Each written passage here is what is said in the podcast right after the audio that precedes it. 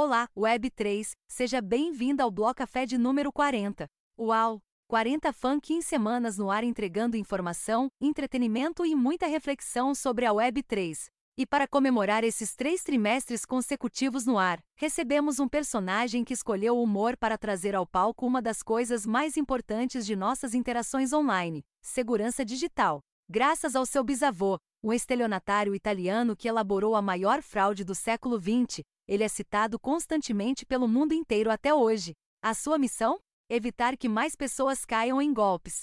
Com a preocupação de falar da Web3 para quem está fora dela, ele fura a bolha com sucesso ao adotar também uma agenda que não tem nada a ver com blockchain.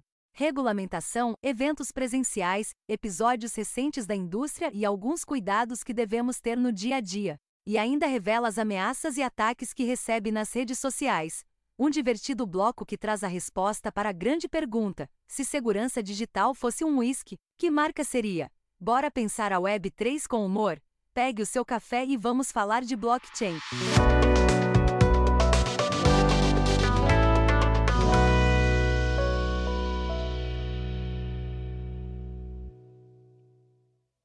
Muito bem a todos que chegaram agora, eu sou o Why Serious e esse é o Bloco Café, podcast Web3 que acredita que a informação é a ponte para a revolução. Aqui você vai mergulhar no universo da Web3, entender suas possibilidades e desafios e descobrir como ela pode revolucionar a sua vida digital. Com entrevistas exclusivas com builders, queremos compartilhar conhecimento e inspirar você a construir o futuro que deseja. Experimente você também a Web3 com o Bloco Café. Na blockchain já é possível você ouvir o nosso podcast um dia antes de ser distribuído na Web 2, mintar um NFT gratuitamente a cada episódio e coletar os curtas mais interagidos pela comunidade. Favorite o Bloco Café no protocolo da Audios peça um poato desse episódio.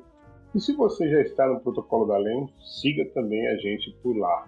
É assim, de bloco em bloco, que a gente experimenta a blockchain para eternizar os nossos cafés. O agregador de links está na descrição. Bom, agora sim, vamos para mais um cafezinho. Aliás, diria até que pelo horário já até vamos para mais um whiskyzinho, vamos registrar um whisky hoje na blockchain, porque está aqui comigo Joey Ponzi, uma honra ter ele aqui no estúdio do Bloco Café. Eu já quero agradecer por você ter aceito o convite, Joey. Queria para a gente dar partida, tu como um bom vascaíno, que apresentasse então para a nossa comunidade e contasse brevemente como que as criptos e o Joey Ponzi se encontraram. Seja bem-vindo, Joey Ponzi. Muito obrigado pelo convite, Uai. Pô, legal que você tá na Lens. Eu, eu tô, tô dando mole aí na Lens, mas quem já conhece meu trabalho aí nas redes, quem descobriu o Joey Ponzi por esse podcast aqui, seja muito bem-vindo. E vamos aí tomar esse, Sabia que, que rola uma galera, né, que toma café com uísque, né? Eu nem lembro o nome disso mais, mas tem um, tem um nome até para isso, pra galera que toma café com uísque. Em Portugal chamam de cheirinho, né? Café com cheirinho. Ia ser meio esquisito. Não sei, não sei que. Pensei em várias coisas aqui pra cheirinho que não seriam uísque, mas enfim. Bom, vamos, vamos, vamos nessa, vamos embora. E deixa eu falar esse negócio de Vasco? Vasco não tá com nada, rapaziada. Sai dessa. Quem ainda tá com Vasco, se tiver a opção de sair, pode sair. Não recomendo. É, bom, Joey, como é que você começou com as criptos? Como é que você se encontrou com ela, no caso? Cara, eu vou te falar, eu tava trabalhando em Belo Horizonte. O ano era 2011. Não era fim do, de 2011, mas era meio pro fim de 2011. Um amigo meu me falou do das bitcoins eu achei muito interessante, muito foda. Falei, caralho, vou, vou comprar isso aí, vou ver como é que minera isso aí. Só que eu tava ocupadão e aí deixei pra lá.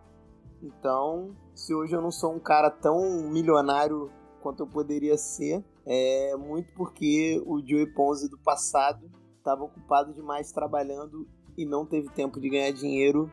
Que é uma frase de um querido amigo meu que não está mais entre nós, que ele sempre falava: quem, quem trabalha não tem tempo de ganhar dinheiro e essa foi uma grande verdade na minha vida naquele dia. É impressionante como que a Web3 e a nossa geração, agora principalmente a geração Z e a Millennial, elas estão se questionando muito né, sobre essa questão de, de trabalho, e não só pela questão financeira, também, sim, claro, mas principalmente pela questão de, de satisfação mesmo, né? Ou seja, já há uma, um questionamento aí nesse processo, e acho que a Web3 acelerou um pouco isso, você não acha, Joey? Então, o, o que que eu vejo, o que que eu analiso? A cada 10, 20 anos, sei lá, é uma questão geracional, as pessoas questionam o, o trabalho em si e o modo como isso está sendo feito, o modo como isso está rolando. E, enfim, é, provavelmente quando seu pai tinha sua idade, ou seu avô tinha sua idade, rolou o mesmo questionamento, que a, a geração anterior era mais forte do que a geração atual. É sempre assim. Sempre, tipo, a geração anterior é, suportava mais coisas que a geração atual. Para mim, isso é uma coisa desde sempre, entendeu? Não que seja boa ou ruim suportar mais coisas, mas são gerações diferentes, entendeu? Tem coisa que realmente eu não queria suportar e é isso aí, entendeu? Mas como a gente está numa. Como a gente vem de uma era de, de informação, de mudanças muito rápidas, diria até bruscas, empregos que surgiram e já desapareceram, é só tu ver pelas mídias, né, cara? Você pegar a era da informação dos computadores a mídia que se usava quando começou os computadores, o tipo de HD, os protocolos que se usava, é, tudo mudou. E assim, tem milhões de coisas que já surgiram e já desapareceram muito rápido, entendeu? Tipo, o USB 1 é um negócio revolucionário que, se você for ver, não durou nada. E já estamos no USB-C agora, não é nem USB 3 mais, é tipo, a evolução do USB 3. Então, isso sem falar de mídia, né, cara? É o... Era tudo em fita magnética, depois foi para algum tipo de CD, e hoje em dia não é mais nada, é, é sei lá, é um, um SSD que já tá diferente já, já não é o mesmo SSD que foi lançado e é, é muito louco isso. É tudo muito rápido e em breve vai ser mais nada, vai ser a nuvem, a internet, ou talvez não seja mais, porque muitas vezes a gente acha que o futuro está apontando para uma direção e ele dá uma guinada e vai para outra.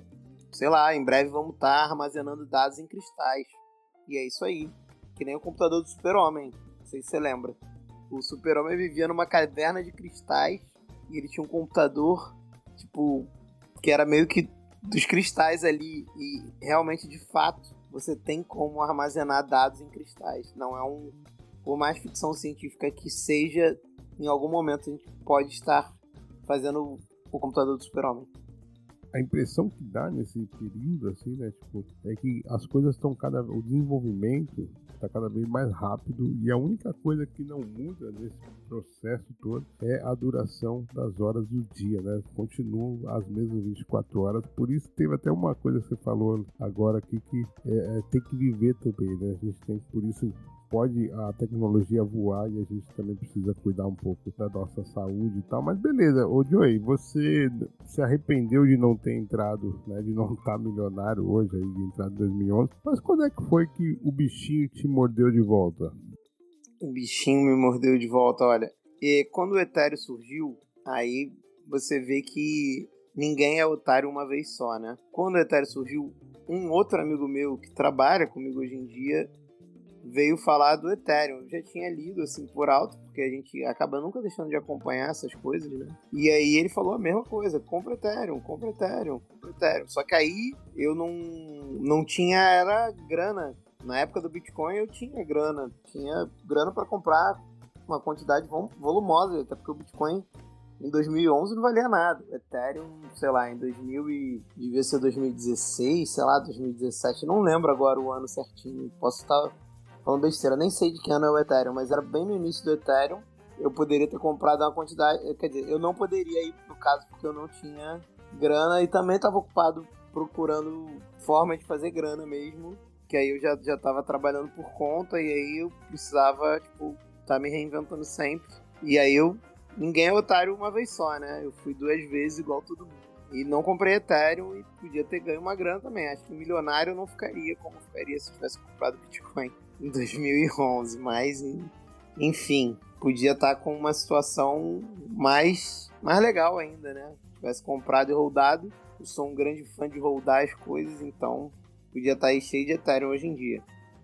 Não, tu é tão fã de rodar as coisas que o teu item de moda foi até imitado por uma grande fabricante de cripto de hard wallet, mas daqui a pouco a gente vai falar sobre isso. Eu quero. É, lancei moda pro Exatamente. Dog, né? Lancei, você lembra do Dog imitou o Joey Ponzi. Quando eu tava no, no Ethereum Rio, um gringo falou pra mim: Caraca, eu não sabia que essa moda tinha chegado aqui no Brasil, lá em Miami tá geral andando assim. Eu falei assim: Que doido, cara. E aí, um pouquinho depois rolou o lance do Snoop Dogg. E hoje eu estou muito mais na moda, tô muito mais diferenciado, tá muito mais bonito o meu look com a minha nova hard wallet. Mas isso é papo pra depois. É papo pra depois. Daqui a pouco a gente volta a falar de hard wallet. Eu quero focar agora no nascimento da persona Joey Ponzi, né? Tipo, já, já vimos aqui que, pô, você tá praticamente desde o primórdio do, do Bitcoin. Teve ali não, mas é. Pelo, eu ouvi falar. Eu Sim, é, é igual caviar, né? É igual caviar, eu ouvi falar. Eu só não, ouvi exatamente. falar, não, não senti nem o gostinho. Mas... Queria eu ter. mas então, mas aí. Posto a mão Mas ali. aí onde é que foi que é, você falou assim, pô, cara, eu, eu posso. É, construir a persona de Way Ponzi. Traz um pouquinho pra gente a, a origem disso, cara. Olha só, é, eu, e o, eu e o meu, meu brother Eric Kaufman, é, a gente faz parte de uma DAO, que é a Art DAO, e a gente estava conversando. É, na verdade, eu falei para ele: olha, não adianta muito a gente fazer uma DAO e tal, se a gente não conseguir jogar pessoas que estão fora do, da Web3 para dentro da Web3. A gente tem que fazer um, um onboarding, tem que fazer um negócio que as pessoas consigam, pelo menos, minimamente entender para elas entrarem no sistema, que eu acho que é o, o que a maioria das pessoas, pelo menos, diz que quer na Web3, né? Que é tornar a Web3 é, mais acessível para todos, aumentar o número de usuários da Web3, é, fazer as pessoas verem as, as benesses que a Web3 tem para trazer. Então, eu falei com ele, por que a gente não faz um negócio tipo um Telecurso 2000, alguma coisa assim? Só que ele, ele pegou essa ideia, eu mandei uma ideia quadrada para ele e ele devolveu redonda. E aí a gente começou a conversar sobre como a gente tinha que se comunicar, entendeu? Na, na internet para alcançar mais pessoas. E a gente viu que é, o que eu gosto de dizer é que a, nosso caminho, a, nosso, a nossa via é o entretenimento. A gente passa a informação sobre segurança, passa um pouco de educação, mas a nossa via é alegria, é o entretenimento. Então, foi como a gente optou, e aí a gente já estava planejando, e aí rolou o lance da FTX. E aí ele falou, cara, a gente tem que começar. Eu falei, tem. Vamos começar falando sobre FTX. E desde então a gente não parou mais. A gente começou em novembro e estamos aí até hoje. Já estamos em junho, né? Daqui a pouco julho.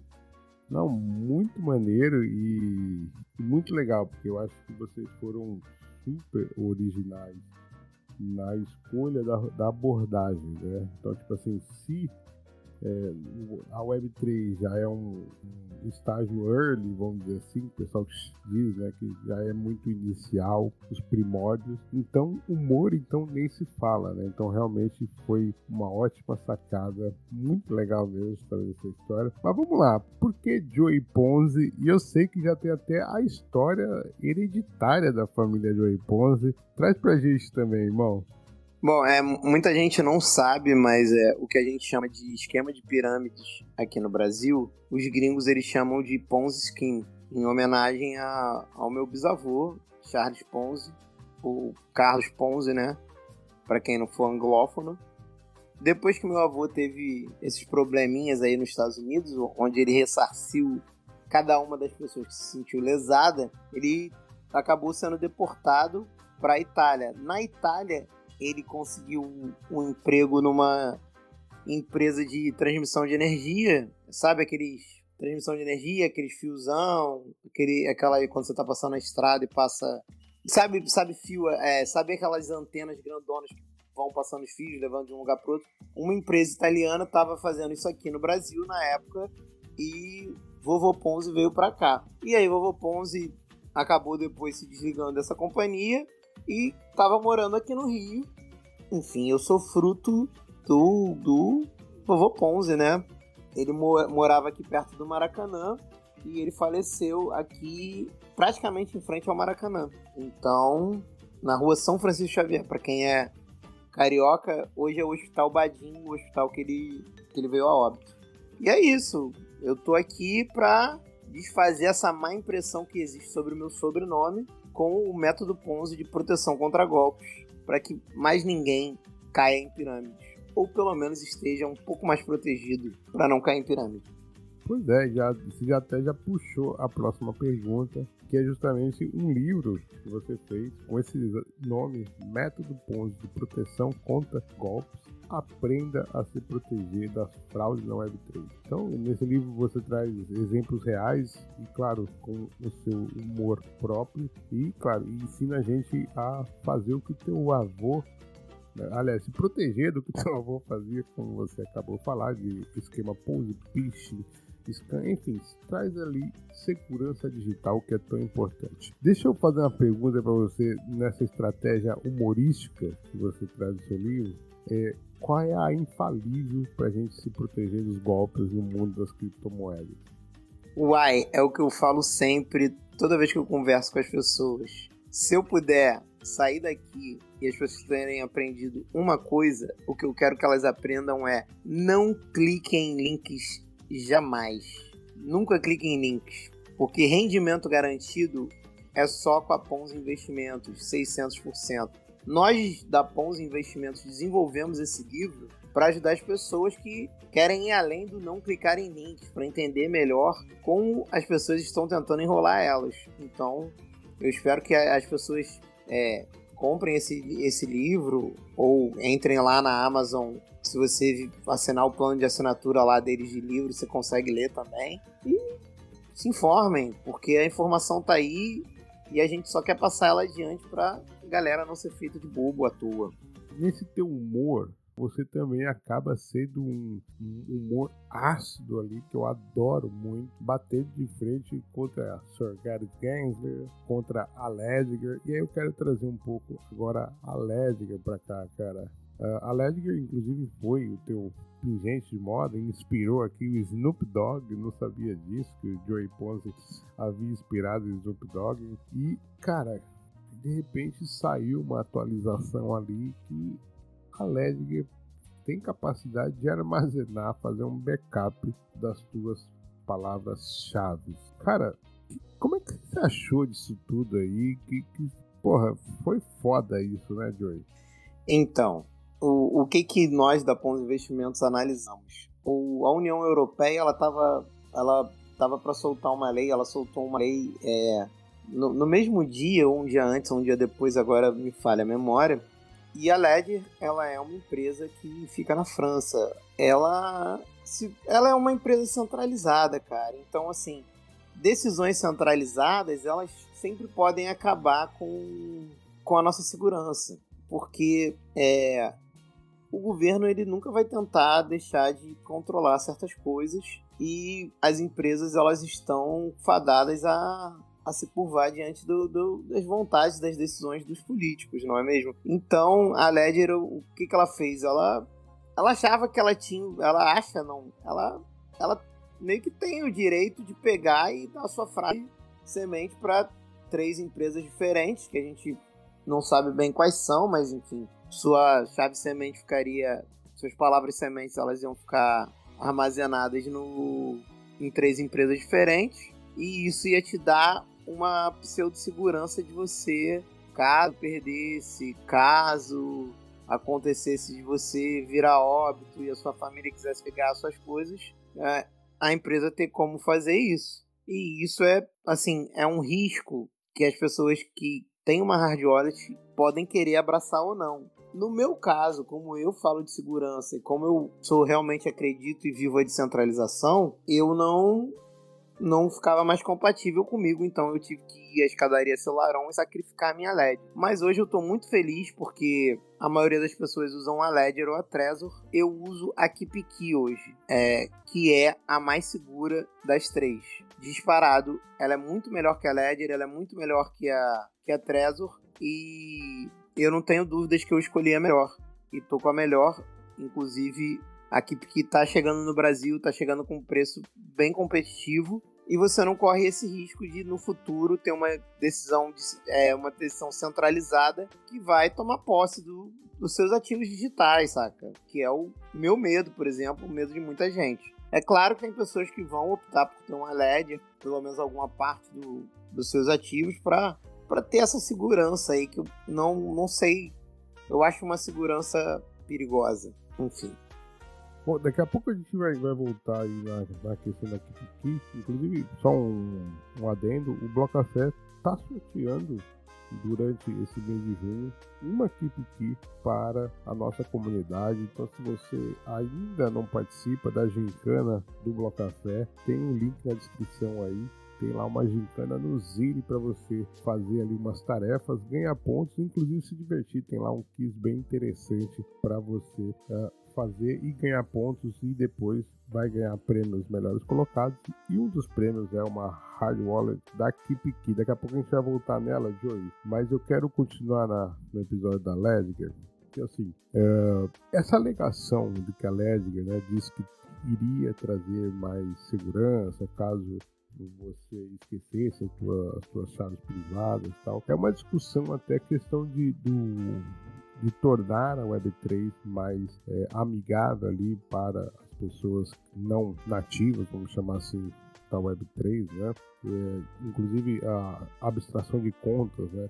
Tem uma pegada também um pouco dessa daí, de que outras carteiras podem acessar a tua, que você autoriza, enfim. Existe essa questão né, de você, quando você é, pega essa responsabilidade, você precisa, você corre muitos riscos, né? Então, tipo, como é que fica essa história toda? Por exemplo, então, ah, é, eu que na verdade se a gente for parar para pensar, um banco, né?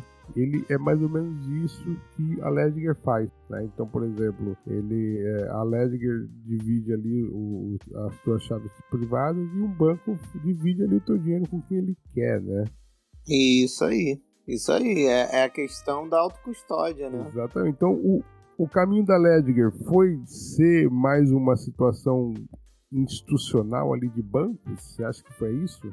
É, é regulamentação, uai. Com a regulamentação, quem, quem tá em, embaixo daquele guarda-chuva ali, se ela tá na França, ela tem que seguir as leis da França, entendeu? Então, assim, é, tem a pressão política, tem todas as coisas, mas você perde a tua autocustódia. E assim, a partir do momento que você perde a sua autocustódia, é, você perdendo num, meio que deixa de ser Web3, né, cara? Porque a Web3, como, como bem firmou meu amigo Hans, é, a gente está indo para a era da internet das posses. Você é dono dos seus ativos. E é isso que a gente está começando a viver agora e é isso que a gente está querendo propagar para as outras pessoas. É, nós estamos entrando, ou já, já estamos, no caso eu, você, é, as pessoas que já estão no Web3, essa é a internet das posses. As coisas são suas, elas te pertencem. Não, é como antes. Você não é mais só um, um receptor passivo das coisas, você é dono das coisas. Então, é esse movimento da Ledger que ela até voltou atrás, mas o que, que adianta ela voltar atrás? Porque, assim, ela voltou atrás, mas agora você sabe que ela pode fazer isso a hora que ela quiser. Qual a segurança que você tem de que aquilo que vai estar na tua ledger é teu mesmo, que, sei lá, o governo da França não pode tomar, que é teu? É complicado. É muito complicado. E assim, as pessoas podem achar isso legal, e eu entendo quem acha isso legal, eu entendo que você diz é um, às vezes é uma, uma facilidade para botar pessoas para dentro e eu não discordo disso, não discordo de quem queira usar desse serviço, quem acha isso bom. É, eu só não quero para mim.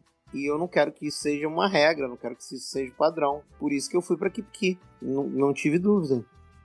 É, então, essa, essa, essa é a pergunta, a próxima agora, porque assim, não foi só a Leslie que deu bola fora na comunidade. Né? Assim, no primeiro trimestre desse ano, a Trezor também teve ali uma revolta à comunidade quando ela lançou uma atualização que permitia a censura de transações é, ali da sua Trezor. Então, ou seja, você começa a ter ali, poxa, quando você exatamente. E, só que é, o problema é que quando a gente entra, né, é, a gente tem aquilo lá, olha, not your keys, not your coins, bota numa hard wallet e aí você vai ver quais são as maiores do mercado, Trezor Ledger, e de repente elas dão essas bolas fora de que, como você falou, na verdade não é tão custodial assim. Então, como é que e como é que a, a KeepKey, então, e aí como é que a KeepKey então se destaca dessas outras duas uh, grandes empresas?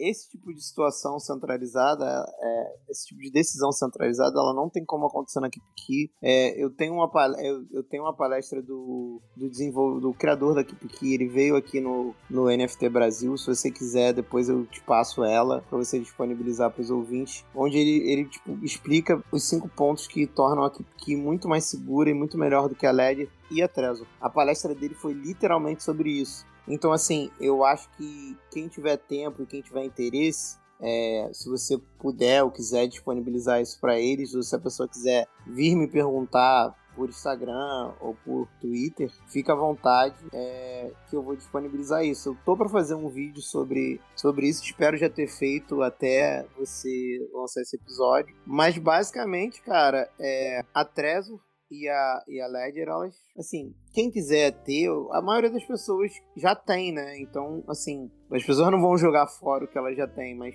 eu acho que é o momento de começar a pensar em outras maneiras de guardar seus ativos digitais ou de migrar pelo menos uma parte do seu patrimônio para outro, outros meios, entendeu? Nem que seja tirar o código, imprimir uma placa e guardar, sacou? Porque tem como você fazer isso. Existem várias formas de você, tem como você tirar da internet o teu código, ninguém vai te roubar. É só pesquisar que você vai ver que tem como você fazer tudo isso.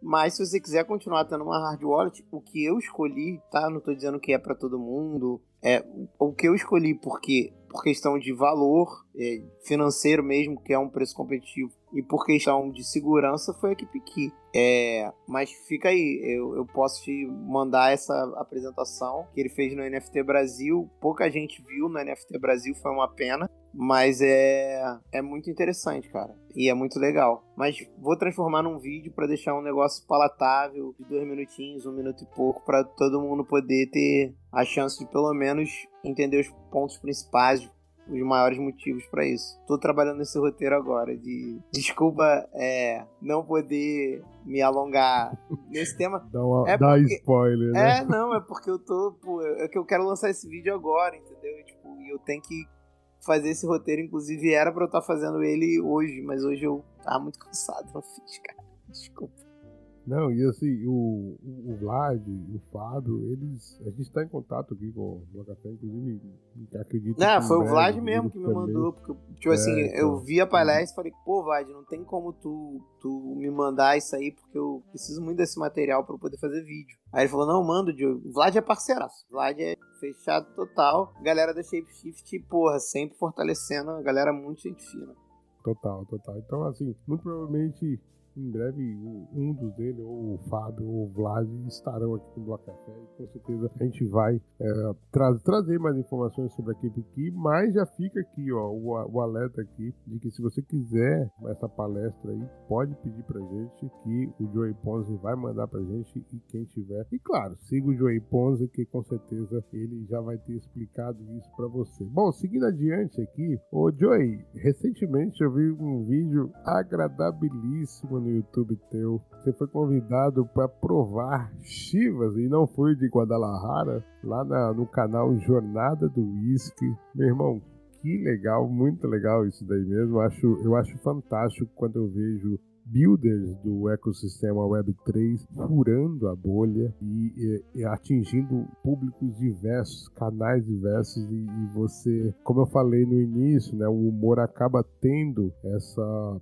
essa porta aí de facilidade, né, nessa, nessa entrada aí e tal. E você fez isso muito mais maestral lá na no, no jornal da Whisky. E eu queria fazer uma pergunta aqui: se a segurança digital fosse um whisky, qual seria a marca e por quê? Olha, se a segurança digital fosse um whisky, eu acho que a segurança digital seria um passaporte, porque é um whisky que se encontra em qualquer lugar. Ele é um dos mais acessíveis, é para todo mundo tomar um passaporte. E para quem não está acostumado, pode ser meio amargo, mas depois você vai se acostumando ao longo da garrafa. Então, é, a segurança digital, cara, é para todo mundo. É para todo mundo. É desde a sua mãe não cair em golpe de zap até você trocar sua Ledger por uma KeepKey, trocar sua Trezor por uma KeepKey. Entendeu? Existem várias formas de segurança digital e ela é para todo mundo, cara. Por pior que seja, tipo, o início você tem que fazer algumas coisinhas a mais, mas é, eu acho que é o, é o caminho, cara. É o. Não, não tem como. É pra, é pra todos e tem que ser para todos. E depois você se acostuma e aí você vai tranquilo. Não, e eu gostei, gostei, porque realmente o passaporte, ele é, é como você falou, né? Ele, ele, é, ele é acessível a todo mundo e é um bom whisky, né? Isso, isso que é o melhor. Ah, ele é ok, ele é ok, ele é um negócio É, assim. exato, é um bom whisky. É, vale ali, então é acessível e como você falou, todo mundo precisa ter. Muito legal. Gostei dessa sua resposta, Joey. Agora diz uma coisa, eu quero pegar o que você já falou aqui e você fala isso em todas as suas aparições, palestras, inclusive a gente vai falar daqui a pouquinho sobre eventos, mas um dos teus jargões, se é que você me permite dizer assim, é não clique em links. Joy, é possível hoje a gente viver sem clicar em links? Você realmente pratica isso? Digite no browser. Digite no browser, pô. Links são maliciosos. Ué, não tem nada que você precise clicar em links de fato, você tem como digitar no browser. Eu, pra, eu, eu, vou, eu vou te dizer, todo mundo tá fadado a clicar em links por preguiça. Você pode acabar clicando em links, só que é, a questão é quando você vai clicando automaticamente em todo link que te mandam, cara, você vai cair. Quem não clica em links não cai em golpes você recebeu uma mensagem no WhatsApp e clicar no link de uma pessoa que você nem conhece, porque as pessoas que você conhece, elas podem ser hackeadas e elas podem ter clicado num link que botou um malware no computador delas e tá espalhando o link, entendeu? Quanto, quantas pessoas não caem em golpe de WhatsApp, cara, terminam com o WhatsApp clonado pedindo dois mil reais pra mãe é, e a vai lá e, e, dá os dois mil reais às vezes sem nem ter, só porque clicou num link, cara. Então, assim, muito cuidado. Muito cuidado, é sempre bom antes perguntar. É sempre bom não clicar, mas você tem como ir lá e digitar e ver que link é esse, o que, que é aquilo ali que tá te levando, entendeu? É, fora que assim, no nosso mundo de NFTs, tem muito NFT que te dão de graça, jogam na tua carteira, que parece o um macaquinho do Neymar, e aí você vai ver lá o que, que tem. tem. Eu tenho um dentro da minha carteira. Não sei como ele foi parar lá, mas tá lá, tem um linkzinho dentro dele. É só clicar. Se alguém quiser, pode me mandar o endereço da carteira que eu mando. Pode ficar lá. E todo mundo tá fadado a cair a golpes, né? Uai, até as pessoas mais mais cascudas da, do, do, nosso ecossistema caem. Então é aquela velha dica de você ter uma, uma hard wallet para guardar seus bens mais preciosos e ter uma MetaMask no celular para você ficar se aventurando nessas porcarias. É, ou ter duas MetaMask, saca? Por acaso você caia num golpe, é que nem aqui no Rio de Janeiro que a galera fala, o celular do ladrão, a carteira do ladrão. Você anda com, com duas, para uma você correr o risco, entendeu? Não, total, total. É, eu também, também acho isso, mas é, você falou um ponto agora interessante, que, cara, eu tentei praticar alguns dias a tua, tua máxima aí, cara, mas eu não consegui, porque por conta disso, cara, porra, é muito foda. É, e, mas com certeza, eu, uma coisa que eu não faço de modo algum é quando o link vem muito fácil sabe? Tipo assim, apareceu num grupo, apareceu não sei o que, ou então, tipo, aparece ali, ah, olha só, tá, principalmente agora, o Bloco Café já aparece ali, ah, pô, vejo que você tem uma comunidade, isso tudo em inglês, obviamente, né? É, você não quer participar, ah, desculpa, amigo, você quer fazer collab comigo, fala comigo, ou, ou não me manda link, não, né, cara? E, e, e assim, é impressionante, a gente tá falando isso aqui, mas que parece, ah, não, mas não é, gente. O, agora tem rolado tem rolado agora nos, nos Discords um hack que eles é, vão, botam ali um bot similar ao, ao bot dos anúncios ali, de, de, gestão ali do servidor. E assim, é, servidores de grandes redes têm sido hackeados, grandes protocolos, grandes DAOs têm sido hackeados, sempre no mesmo padrão impressionante como as pessoas caem, né?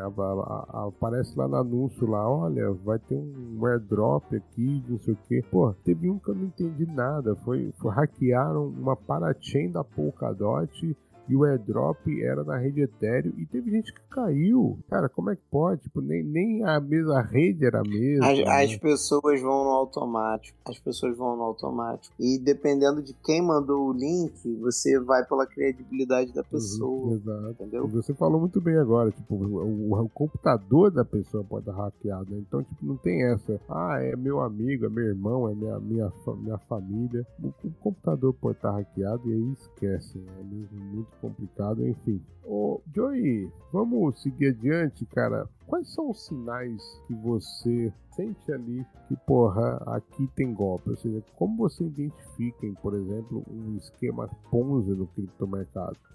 Tá, vamos lá. O, o lance do esquema Ponzi no criptomercado, o jeito mais fácil de você pegar é quando a galera te promete rendimento, tipo, rendimento garantido, e quando é um rendimento que é, tipo, muito alto. A gente viu agora um bot não sei nem se tem um bot de fato. Enfim, a galera também tava usando muito esse negócio. Ah, fizemos um bot que tá dando tantos por cento de rendimento garantido por dia, por mês. E é um negócio assim surreal. Cara, é, não existe esse dinheiro tão fácil, tão rápido e tão garantido. Rendimento garantido é só com a Pons Investimentos. 600%. O resto sai fora. Então, é, no, no, no nosso ambiente, é isso. Num ambiente comum, fora da Web3, é muito pelas indicações. Você tem que ficar indicando pessoas e assim vai se montando a pirâmide, vai se fazendo a base da pirâmide. É, o que os caras fazem é não botar tanto, tanto peso no, no referral hoje em dia e falar que é um bot e você vai ganhar dinheiro porque o bot é sinistro, brabo. É pegar um negócio que você não entende e dizer que aquele negócio que você não entende está conseguindo ter um lucro absurdo. Então, cuidado com os bots, cuidado com os rendimentos garantidos, cuidado com os lucros de 1%, 2% ao dia, de mais de 30% no mês, é sempre valores assim muito altos. Então, são valores que são atrativos, mas que eles são insustentáveis a longo prazo se você parar e fizer uma matemática básica. Ô Joey, você já falou já aqui umas tantas vezes aí da Joey Ponzi Investimentos, né? a Ponzi Investimentos, só ela tem retorno garantido. Ponzi, ô Joe Ponzi, ô Joey, conta pra gente aí o que é a Ponzi Investimentos. A Ponzi Investimentos é a base de todos os nossos projetos, né? É o hoje a Ponzi Investimentos nós temos o, o, o nosso querido Tutankhamon, o, C, o CFO, temos eu, Joey Ponzi, o CEO, e temos o nosso CEO que é o Hans Eric Kaufmann. É, que é basicamente um dos homens mais inteligentes da Web3. Quem entrar no LinkedIn dele vai ler os artigos dele e você vai ver que é um cara que entende muito de Web3, ele saca muito tá por dentro da, de tudo que está rolando agora na regulamentação. E Tutankhamon é a tradição milenar desde o do Egito, né? Um homem de mais de 3 mil anos que sabe tudo. Eu sou apenas um humilde CEO, entendeu? Sou apenas a, o rostinho bonito na frente dessa empresa. Bacana, bacana demais. Joey Pose, muito legal. Cara. Agora eu tenho uma pergunta aqui pra você, Joey. O que é mais perigoso para a segurança digital? Um hacker habilidoso ou um investidor ingênuo? Olha, eu, eu, vou te dizer que talvez mais perigoso que esses dois seja o, o investidor ganancioso. Porque mesmo uma pessoa ingênua, se ela não for muito gananciosa, ela não vai se deixar levar por promessas ilusórias. O hack, é, ele existe, cara, mas não necessariamente ele vai achar você e se você não deixar brecha, vai ser difícil ele conseguir te hackear, por melhor que ele seja. A gente sempre tem como dificultar a vida do hack. Só que o ganancioso, né? Ele vai ser sempre ganancioso. Tem pessoas que caíram em milhares de pirâmides e continuam procurando pirâmides para cair até hoje. é a frase que aquele gordinho do TikTok falou que todo mundo adora. Alguém sabe de uma pirâmidezinha no início pra, pra eu entrar? Ai, que saudade de uma pirâmidezinha começando para entrar. A pessoa cai em pirâmide continua tentando, continua indo, é, mesmo sabendo que é pirâmide. Então a ganância é muito perigosa. Então, dentro da sua pergunta, eu vou ficar com o investidor ingênuo, porque o, o hacker ele é perigoso, mas não é um perigo para todos. Mas o investidor ingênuo ele é um perigo para si mesmo. É, e por, e por isso, né, Joy, é tão importante o, o trabalho né, que você faz de, de onboarding e levando, principalmente chamando a atenção da segurança digital de quem está chegando. Então é por isso que eu tiro o chapéu demais pro, pro que você faz, meu irmão. É, seguindo aqui adiante, cara, é, você como produtor de conteúdo de segurança digital, você já chegou a receber algum tipo de ameaça ou ataque visual, Brasil? Olha, é, todo dia é, eu, eu tenho interação com, com muitas pessoas na minha DM, né? E assim, até hoje eu não recebi nenhuma ameaça mais séria do que é, pessoas me ameaçando pagar uma cerveja para mim e até uns rapazes bem folgados que ameaçaram beijar na minha boca se eu desse mole. Então, assim, Acho ameaças bem sérias. Gostaria que as pessoas parassem de vir na minha DM com esse tipo de ameaça, porque comigo não é assim não, hein? Vamos, vamos ter respeito com o Joey Pons. Pô, o cara tem uma key no pescoço. Vocês acham que ele, ele vai ceder a ameaças como essa no DM? Ó, pessoal, vamos, vamos se ligar. Ele não tem mais uma lédiga no pescoço. Jamais, jamais, jamais. É, é, e, brother, dessa história toda, continuando aqui na sequência digital, daqui a pouco a gente vai é, partir para uma filosofia um pouco mais da Web3 que eu sempre puxo aqui pro café. Mas o que você acha que os desenvolvedores da indústria né, é, poderiam fazer para tornar um mercado mais seguro e confiável? Você acha que existe até uma certa, eu não digo uma fé, mas ah, uma, uma certa conformação. Ah, hacker sempre vai ter, então vamos aprender a lidar com isso. Enfim, como é que você vê isso, o Joy? Cara, infelizmente, é, o, o que eu penso, a internet, ela não inventa nada novo. A gente só está fazendo de formas novas coisas que já se faziam antes. É, os golpes, a, a malandragem, é, querer passar a perna nos outros, levar vantagem, são coisas que existem desde sempre desde que o mundo é mundo. A internet é só um novo ambiente, um ambiente mais recente. Então, os golpes eles não foram inventados na internet. É, a vagabundagem, a malandragem, querer fazer os outros de besta, não foi inventado na internet. A internet é só um novo ambiente para essas pessoas. E assim como estamos na internet, é, pessoas com mais intenções também estão na internet. Então, assim, não acho que exista uma chave para se fazer alguma coisa que vai mudar é, esse ambiente. Inclusive acho bem perigoso porque esse tipo de pensamento de que ah, tem uma coisa que a gente pode fazer acaba gerando esse movimento que a LED fez. De ah, se você esquecer, isso aqui é para sua segurança. Falando que é para sua segurança, as pessoas fazem coisas horríveis. Entendeu? Falando que é pro, pro bem maior, pro bem comum, as pessoas podem fazer coisas assim, é, assustadoras. Então, no fundo, eu acho que o que a gente tem que fazer é ter mais, passar mais informação para as pessoas para elas terem mais formas de se defender. E se elas vacilarem, cara, elas vão vacilar consciente. É tipo, quando você clicar num link, você clicar no link e sentir que deu merda, você vai saber que deu merda. Você não vai ficar achando que não deu merda. Assim, caralho, então por que, que eu fiz isso? Entendeu? Você tem que sentir na mesma hora. E é o que já aconteceu com pessoas que eu conheço, que na mesma hora que clicaram, falaram, meu Deus, e correu pra carteira e conseguiu reaver alguns fundos, conseguiu que não trocassem senhas dele, conseguiu uma série de coisas, entendeu? Então, nada disso muda. A gente só tá em outro ambiente, mas o mundo é o mesmo. É, eu acho que tem, tem duas coisas aí que eu queria só acrescentar aí. Primeiro, que essa questão de você fazer as coisas conscientes, né, cara? Tipo, brother, eu, eu fui hackeado uma vez e eu tava sob efeito de medicação. E eu, eu caí, eu caí numa coisa que eu jamais cairia se eu tivesse, não tivesse medicado e tal, não sei o. Mas eu só fui perceber, tipo, cinco dias depois, sabe? Tipo, você vê como eu tava tão assim. E, foi, foi um. Como é que eu caí? Eu já deixa até falar que eu cliquei no, numa pesquisa do Google e ao invés de clicar no protocolo em si, eu cliquei no anúncio malicioso, né? Ou seja, uma coisa que eu até já tinha feito até vídeo para um grupo lá do Telegram. Mas acontece. É, é, o que eu digo sempre, mesmo os mais cascudos, cara, mesmo eu, mesmo você, mesmo um monte de gente que a gente conhece que a gente tá vulnerável, cara, porque um dia você tá cansado, dia você brigou com, com a sua esposa, um dia você, porra, tá triste porque de alguma coisa, é. E aí você tá menos atento, entendeu? É, ou porque tá começando a semana e aí você tá meio grog ainda. É, você acabou de, de, voltar de um lugar, tu recebeu uma mensagem, tu não tá prestando atenção, você tá fazendo uma coisa conversando com outra pessoa. São situações cotidianas, cara, que a gente tá com a atenção mais baixa. Então a gente tá fadado a, a correr esses riscos. E é por isso que eu repito, é, é bom ter uma hard wallet para você não manter todos os seus ativos lá e ter uma outra carteira para você mexer, porque na hard wallet, cara, se ela não estiver conectada a nada, cara, não tem como. Tá tudo guardadinho ali, dentro da sua, do seu esquema e você tem uma carteira para você mexer. A hard wallet é mais um cofre do que uma wallet. É isso que as pessoas têm que entender. Total.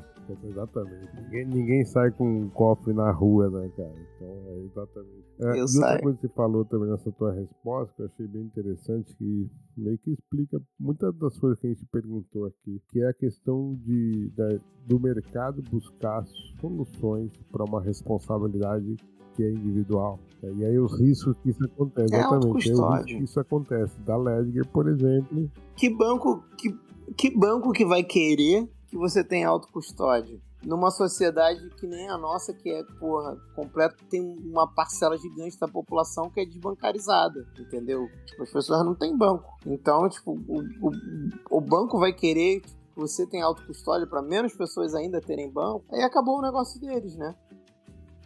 E aí, beleza, pra gente encerrar agora, prometo, essa questão do segurança digital, cara, vamos lá. Você já aqui já veio, não clique em links, tem uma hard wallet. E que mais, brother, que você indicaria assim pra gente cuidar da nossa segurança digital?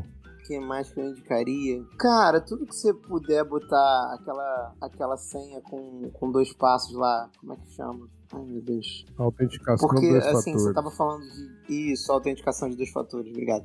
Você tava falando de Discord, eu tô lembrando de uma história que me contaram essa semana, que hackearam um Discord, hackearam, na verdade, um, um administrador de um, de um Discord que era de uma comunidade grande. Esse administrador tinha um nome dentro da comunidade, hackearam ele porque ele não tinha é, verificação de dois fatores, que é um negócio simples que todo mundo pode ter, que provavelmente você não tem em todas as suas contas, eu não tenho em todas as minhas contas, e é um negócio simples, saca? É um negócio. Eu, eu acho que as pessoas têm que começar a tentar fazer o simples primeiro. Eu não, quero passar uma grande dica de segurança. Tipo, tem uma senha forte, cara. Tem uma autenticação de dois fatores. Porque se você tá envolvendo dinheiro, cara, e são coisas fáceis, simples, que estão ali para você fazer, por que, que você não tá fazendo? Esse é o lance. Por que, que você não tá fazendo? Ah, vai demorar um pouquinho mais. Ah, tô com preguiça de fazer isso agora. Só que isso vai te dar uma segurança que, porra, é gigantesca. Gigantesca. A gente tem que ir pelo simples, cara. Eu, eu, eu, a gente tem que sempre tentar fazer o simples primeiro. E como você falou, Joey, é, um, é chato, é custoso a gente é, cuidar da nossa segurança digital. E aí talvez jogar pelo simples é, é mais fácil, é até mais fácil, né? Então, porra. Agora, uma coisa que eu queria já deixar aqui é, registrado, assim, como sugestão, é que se você tiver Aliás, se você tiver não, tenha autenticação dois fatores, mas essa autenticação dois fatores, de preferência, tem que estar em, em outro dispositivo móvel que não o mesmo, entendeu? Porque, é, por exemplo, eu, eu tenho, cara, eu, uh, o meu e-mail, ele tá, por exemplo, eu quero entrar, eu tenho uma, sou cliente de algumas corretoras que tem alguma, alguns processos ali de Então, por exemplo, eles me mandam uma senha para um e-mail, para o meu autenticador de é, dois fatores, né? E o SMS. Cara, cada uma dessas senhas, dessas códigos estão em dispositivos separados. Então, por exemplo, eu não acesso o e-mail da minha corretora no meu celular, por exemplo, e o, o autenticador, ele também não está no meu celular, entendeu? Então, tipo, eu tenho que ter, na verdade, três dispositivos. Então, é isso, cara. Dá trabalho, mas é, é o simples, é o que tem disponível e acho que é melhor você, porra, isso é, uma, é um saco do que falar, puta que pariu, devia ter feito aquilo. É, então. E, e, nem é tão chato. Depois você se acostuma. Você não se acostumou já? É, isso é verdade. É, isso daí, você... Depois vira um negócio cotidiano pra você. E eu tô te falando isso e eu não tenho todas as minhas coisas em dois fatores. Sacou? Então, tipo assim, é, eu tenho só algumas coisas. E, e, e assim, não precisa. Eu posso ter tudo. Entendeu? Você pode ter tudo. Inclusive, quem tem até a opção dos dois fatores ser com a tua digital, ou seja, já tem opções aí no mercado. Ah, mas eu tenho medo dessas coisas de digital, de, de abrir coisa por, por, por face. Eu não sei, cara. Eu, eu, eu tenho um pouco de. Eu acho que essas coisas elas podem ser. Vão inventar um jeito. Eu não sei, cara. Eu não eu não me sinto à vontade com esse negócio de todo mundo escaneando a cara de todo mundo, todo mundo escaneando a digital. É, é meio. É meio no, neurose de filme de ficção, sabe qual é? Mas eu tenho essas doideiras. Eu nunca registro digital em nada. No meu celular não tem, no, no registro Face ID.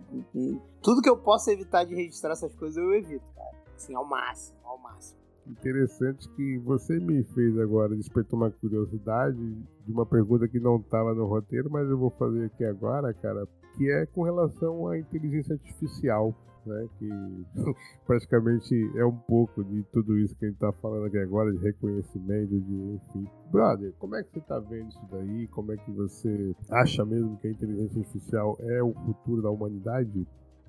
Não acho, não acho. É só mais uma ferramenta. É, eu, eu acho que a gente está vivendo a mesma coisa que, sei lá, os nossos pais viveram quando chegou a internet, que a internet ia mudar tudo e acabou. Aí antes deles Antes disso teve os computadores, os computadores iam acabar com todos os empregos, todo mundo ia pra Rua da Amargura. E não, cara, na verdade os computadores inventaram uma porrada de novos empregos, é, adequaram uma porrada de novos empregos. E é isso, cara. O, o mundo tá, tá vivo, ele tá em movimento. Então a, a inteligência artificial, cara, ela vai acabar com algum emprego? Vai, mas ela vai gerar outros empregos novos. Talvez ela gere mais empregos do que tinha antes e ela é uma ferramenta que tem que ser usada. Eu, eu tô contigo, tô contigo demais nisso. Só para trazer um dado aí que acho que vai de encontro com o que o Joey falou aqui agora. O IKEA, ou IKEA, depende de onde como você fala, mas a gigante sueca de móveis, é, ela implementou a inteligência artificial nos serviços de atendimento ao cliente e isso gerou uma, uma lacuna, uma vacância, liberou tantos por cento dos profissionais que atuavam em call center. E o IKEA, o que, que ele fez? Ao invés de demitir, eles é, implementaram cursos de interior de design para esses profissionais que já trabalhavam lá no IKEA. Ou seja, de call center, a pessoa foi promovida a que é um dos piores empregos que existe. Exatamente, né, cara? Então, tipo o, assim... o call center, para quem já trabalhou, é, tipo, é, é um dos piores empregos que existe. É um emprego super estressante. É um emprego que, tipo, é, as pessoas elas, elas passam por coisas horríveis. Eu, eu tenho, tipo, conhecidos que já trabalharam, conheço gente que trabalha até hoje nessa área de call center e é tipo, cara, é um emprego horrível. É, beleza, é um, um emprego para muita gente e tal, mas vão surgir outros. É, me incomoda mais é não ter uma maneira de você lidar com humanos. Isso é horrível. Eu odeio falar com robô no telefone. Não falo. Quando me liga, então é que eu não falo mesmo. Mas é. Não acho que isso seja a solução do futuro, isso aí. É. Até porque há quantos anos existe call center? É. Não tem tanto tempo. Não é um, um emprego que existe aí há 100 anos. Talvez não seja um emprego que existe há 20 anos.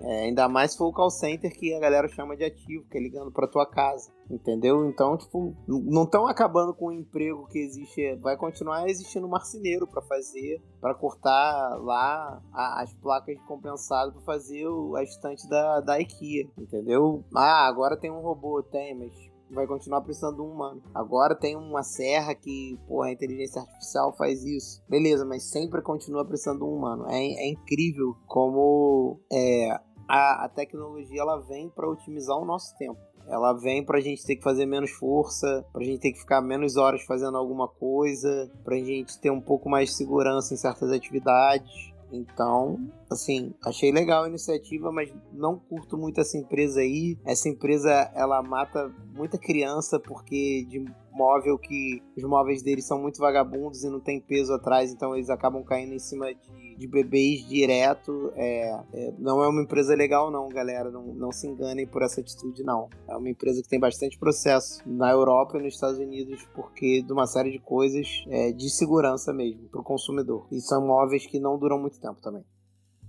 É, daí é verdade.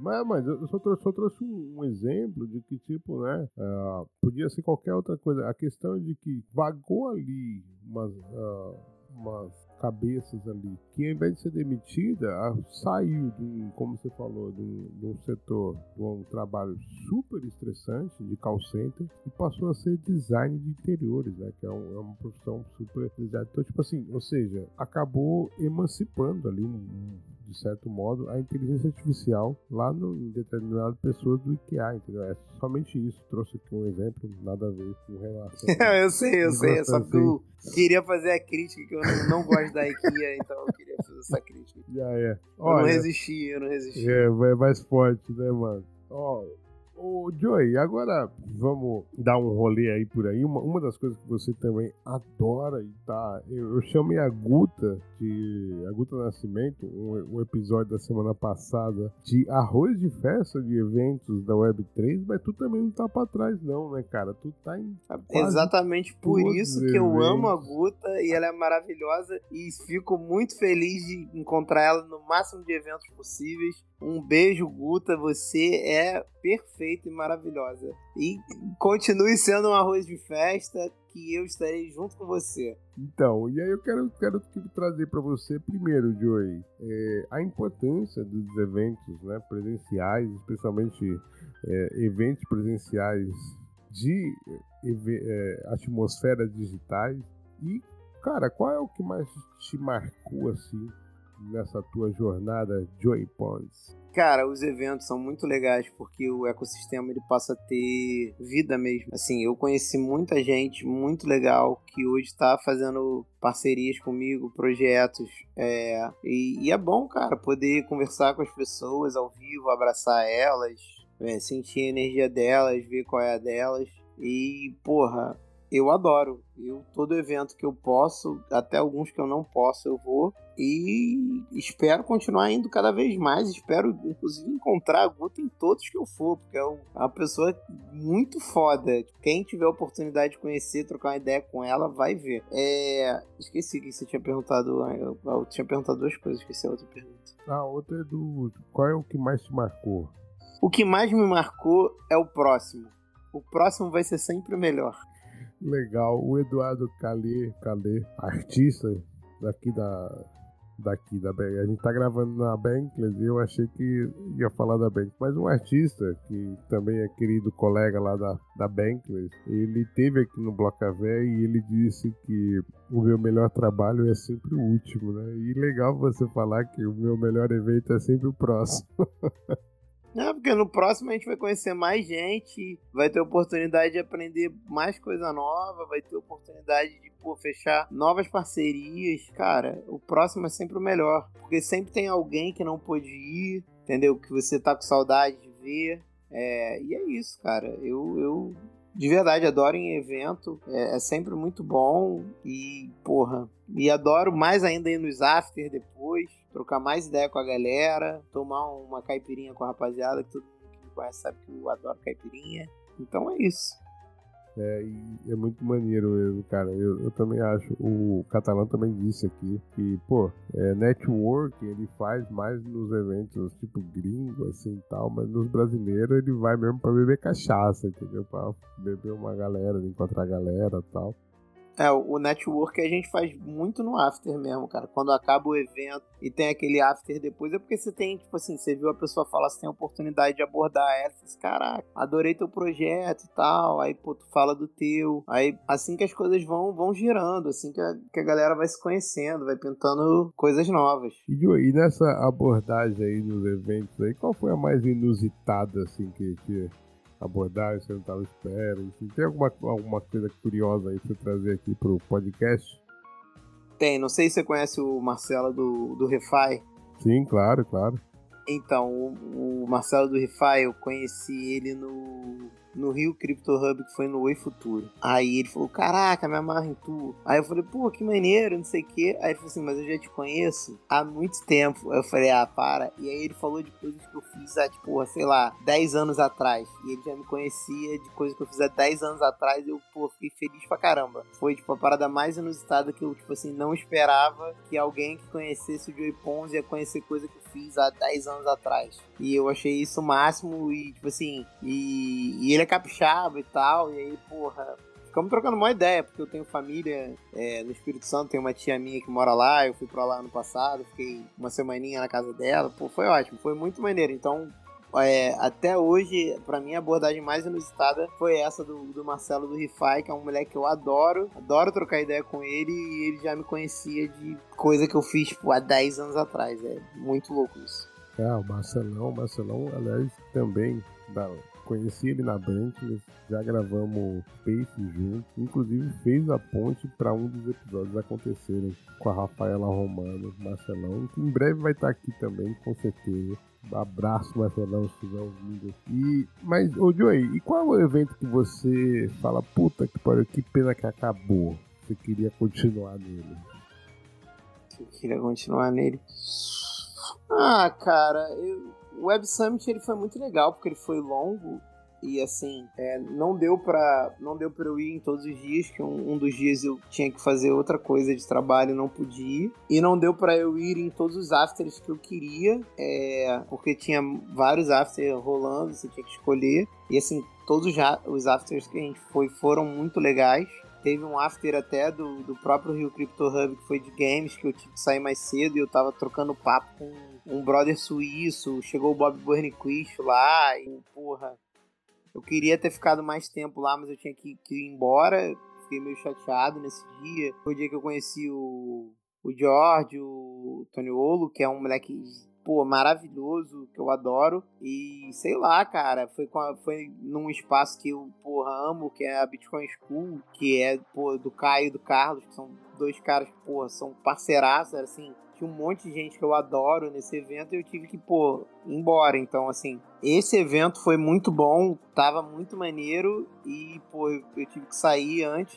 Só que, pô, todos os afters do, do, do Web Summit, pô, foram meio, meio loucos, assim. Num dia a gente foi parar num churrasco de russo, no outro dia a gente foi parar num, num negócio que era tipo do governo da Finlândia, convidando as pessoas para irem para Finlândia. A gente ficou maravilhado. É, teve esse dos games, porra, foi tudo muito louco, assim, muito legal. E, enfim, é, talvez sejam, não seja nem o Web Summit, sejam os afters do Web Summit que eu queria que tivesse rolando até hoje, porque teve um monte que eu queria ter ido e não consegui ir, não fui, entendeu? Então, e esse do Web Summit foi muito legal que você fez o, os vídeos das filas. ah, sim. E muita gente que não é da Web3 me conheceu por causa dos vídeos das filas e a gente tava brincando muito no Web Summit. Tava, tipo, muito legal. Só que o Web Summit era tão grande que teve várias pessoas que estavam lá que são do ecossistema que eu adoro que eu não consegui encontrar. É, tipo a Guta. A Guta, a gente viu a Guta na abertura. Eu olhei assim para trás, aí eu falei assim: é, ô Hans, ele não é a Guta? Aí ele falou: aonde, aonde? Aí eu tirei uma foto, mostrei e falei: cara, acho que é. Aí a gente mandou uma mensagem para ela e ela não viu a gente. E ela postou um stories assim, filmando a abertura do Web Summit. E a gente aparece nos stories dela, só que ela não viu a gente. E a gente viu ela lá longe, sentada. Tipo, falei, caralho, a Guta ali, que maneiro, não sei o quê. E, assim, o Web Summit era muito grande, tinha muita coisa, a gente trocou ideia com muita gente, conheceu mais gente ainda, estreitou os laços. É, pô, foi muito legal o Web Summit, cara. Mas assim, os afters do Web Summit, eles foram mais legais porque eles propiciaram uns momentos assim, tipo, inimaginável. Conheci o, o Gustavo da. O Gustavo Salles lá de Floripa, que é um moleque legal pra caraca, tem meio que nada a ver com, com Web3. Foi maneiro porque era um evento que misturava, não era só a galera da Web3, entendeu? E muitas vezes a gente tem os eventos da Web3 e a galera fica meio que só falando pra galera da Web3. Eu acho mais legal quando a gente consegue englobar mais gente, misturar com mais gente, entendeu? Que é o que eu tento. Eu fui lá no Jornada do Whisky, você falou, ah, você furou a bolha. Eu furo a bolha toda semana, porque eu vou num podcast que não tem nada a ver com, com Web3, eu não falo de Web3 lá e a galera tipo, vai descobrindo Web3 porque vai me seguindo nas redes sociais e fala, caraca, o negócio do Bitcoin é sério mesmo, achei que era brincadeira. E aí vai descobrindo esse mundo. Então, assim, é muito com a ajuda do pessoal do Gotas.social que a gente é, tenta sempre lançar lá gotas para fazer um onboarding de mais gente, fazer mais gente ter NFT, mais gente descobrir esse mundo.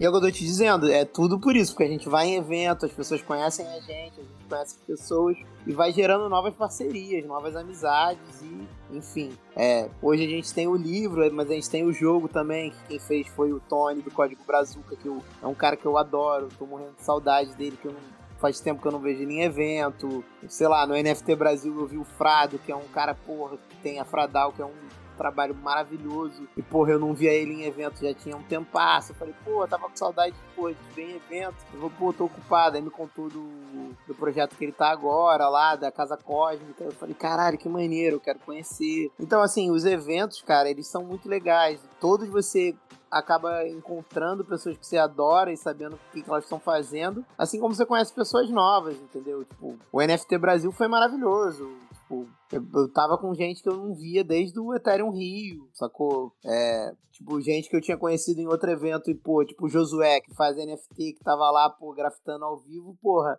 Troquei uma ideia com o cara e eu só tinha visto ele uma vez. Hoje em dia ele é um maluco, pô, tá me chamando pra ir no jogo do Vasco. É, sei lá, via, via minha amiga Aline Sucesso, que fez uma, uma reportagem maravilhosa, botou a gente para fazer um spaces falando sobre um golpe que tava. que ela tava, tipo, desfraudando. Sacou? Quer dizer, um golpe não. Falou sobre né, uma suspeita de golpe que ela tava investigando, entendeu? Tava lá o, o, o marido dela, que é um cara sensacional. Mas enfim, é, são muitas pessoas, cara. São muitas pessoas, é, é uma parada muito legal. Tá com a galera da Shapeshift, tá com a galera da pô, tá com a galera da Zcash, da NIM. São a, é uma galera que, pô, a, a, gente vai criando uma amizade. E, pô, vai sendo cada vez mais legal. Então, assim, eu adoro o ecossistema. É, pô, tem pessoas que eu tenho hoje uma consideração enorme. Sacou? O próprio Vlad que você falou, a Guta, o Deb, o JP, pô, milhares de pessoas. A gente conheceu uma streamer da Naus que fica rodando o mundo. É,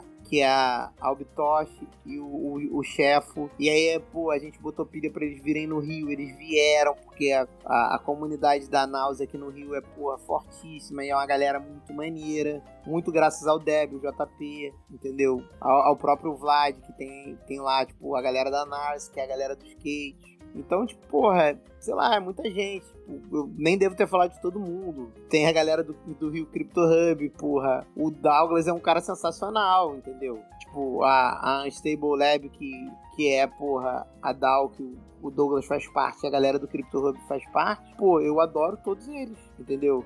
E do NFT Brasil, quem tava organizando era a galera da Unstable Lab. E, porra, o evento foi muito maneiro. Foi um dos eventos mais legais que a gente foi, entendeu? E quem tava organizando é o Pet, que é aqui do Rio, mas tava morando em São Paulo dois meses, entendeu?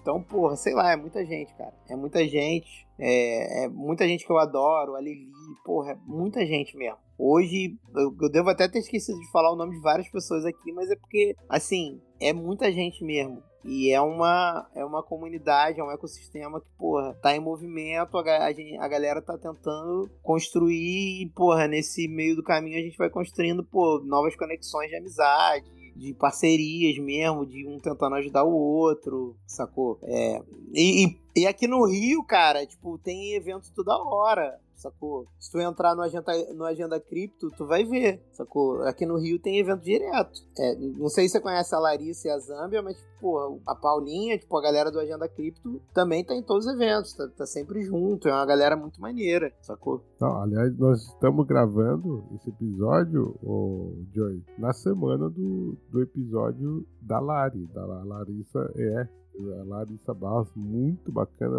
papo reto pra caralho.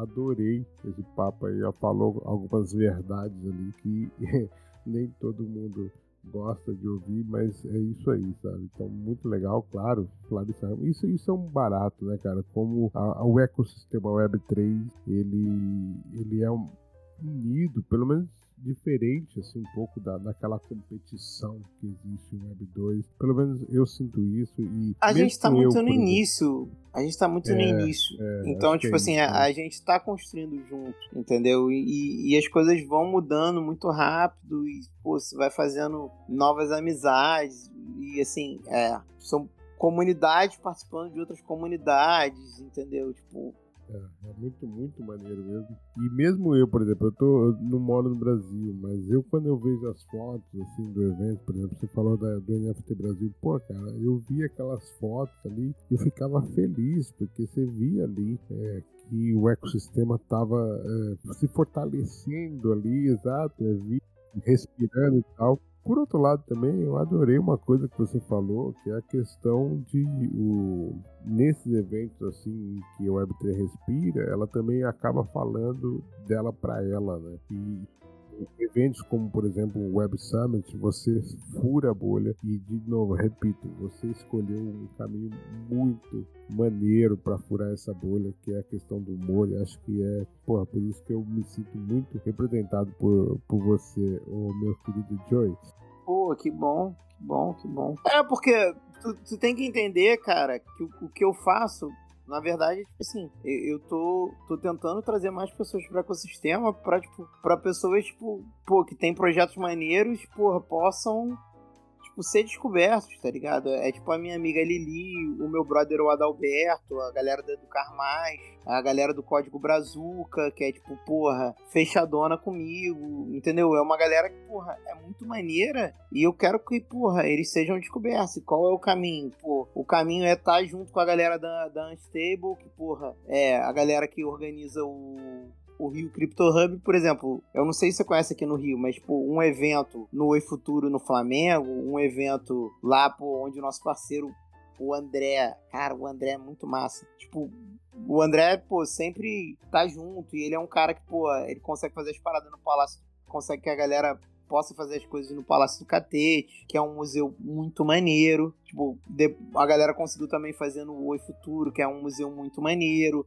Aí, pô, a gente pô, conseguiu fazer na Zona Oeste, lá na Barra, no, no Downtown, porque a galera do, da Bitcoin School, porra, cedeu o espaço, sempre cedem, sempre são muito maneiros. E, porra, eles têm um projeto educacional também. Então é tipo assim, é, tem vários projetos muito fodas isso porque, pô, tipo assim, é, eu nem lembro todos, cara, porque a gente conhece muita gente. É, tem galera trabalhando com agrofloresta, o, o Vinícius, tipo, porra, é, é muita gente, cara, e é muita gente maneira, com vários projetos maneiros, vários projetos que têm um impacto real na sociedade e, e, e as pessoas nem sabem que, porra, Web3 também é isso. As pessoas acham que é você, pô, comprar Bitcoin e ficar especulando só. E, pô, também é isso. E beleza, tá tranquilo. Quer operar shortado e não sei o que. Cara, porra, muito foda. Também tenho amigos, porra, da Web3 que fazem isso. E eu acho muito maneiro. Só que, pô, é, não é só isso. E a galera que é de fora não sabe que não é só isso. Tipo, a galera não sabe que, pô, existe o Código Brazuca, não sabe que existe o Educar Mais, pô, não sabe do trabalho do Adalberto, que é um trabalho muito maneiro, que o moleque tá no Complexo do Chapadão, tá, porra, no Rio das Pedras, é tipo ensinando com Web3 pra criançada. É. Porra, o, o, Alan tava com a gente no domingo E ele mostrou, pô, eles conseguiram, ele conseguiu fazer uma parada e mandar pra Dalberto pra treinar as crianças. É, o Alan é, é, o brother que tem o Câncer de Stone lá, que é um, um jogo Web 3, e é, que até eu, eu, conheço outras pessoas, o, o Juanzinho também trabalha com ele, enfim. É, muita gente, cara, então é foda, porque se eu ficar falando, eu, eu vou esquecer o nome de todo mundo, e conforme eu vou falando, eu vou lembrando o nome de outras pessoas. E é um ecossistema muito maneiro, cara, porque ele tá vivo e ele tá querendo construir coisas boas. E lembrando, a gente tá no bear market agora, cara. É gente que tá construindo é, onde devia estar tá tudo parado, sacou? Tá tendo evento, tá gente criando projeto no bear. Imagina quando a gente estiver no bull, tá ligado? Total, total. Agora você falou uma coisa aí quando eu tava falando que a Guta gravou lá um stories né, no Instagram, te filmou, tá? E aí me veio a pergunta aqui, cara, na tua visão, como é que a Web3 vai revolucionar a interação das redes sociais? É, eu, eu vou repetir para você aqui o que eu falei lá no início, que é uma frase que o, a gente estava com o Juliano gravando o podcast dele no domingo e o Hans falou essa frase, que eu já vi ele falando outras frases, a gente está na internet das posses. A grande revolução é que agora você é dono das suas coisas. Quando eu digo das suas coisas, é até os seus dados, tá ligado? Você poder logar nas coisas como a carteira é muito bom, é gostoso demais. Você ser dono das skins do seu jogo vai ser gostoso demais você poder pegar um personagem que você tem num jogo e botar ele em outro jogo vai ser gostoso demais. Você ser dono das tuas fotos e das tuas postagens e poder ganhar dinheiro com ela, que nem já rola na Hive, na Lens, é maneiro demais, sacou? É você ser dono da sua internet, cara. É a internet das posses. E assim, a revolução é essa e é o que as pessoas querem. Enfim, é o, é o que eu acho. Brother, uma outra coisa que você também é, traz aí nos teus vídeos, um deles foi diretamente para o Gary Gensler, né, que falou, explicou ali no inglês ali nervoso. E aí para falar diretamente pro Gary Gensler, e eu queria saber do Joey Ponzi, como é que você tá vendo esse essa asfixia, podemos até falar uma cruzada anti-cripto que está acontecendo lá dos reguladores dos Estados Unidos. É, como é que você vê tudo isso? Você acha que a tecnologia vai acabar saindo dos Estados Unidos? Ele que era um berço ali da inovação tecnológica? Ó, existem dois jeitos de ver essa, essa parada, tá?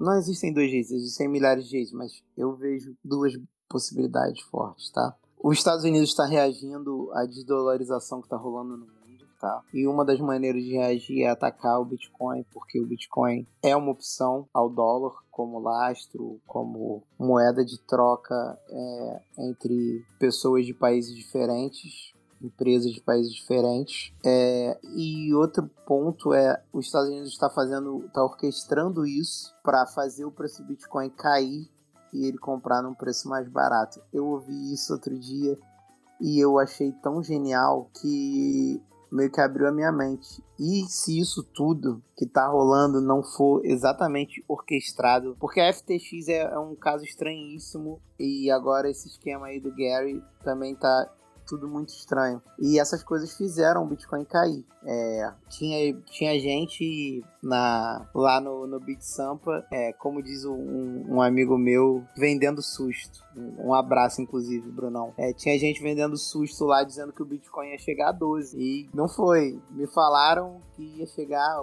o Márcio do Rio Crypto Day disse que ouviu gente chegando, dizendo que ia chegar a 22 na segunda. Na segunda, ele começou a reagir, inclusive. Tipo, não acho que essas pessoas estão erradas. Só que não foi o que aconteceu. E é muito difícil a gente adivinhar as coisas.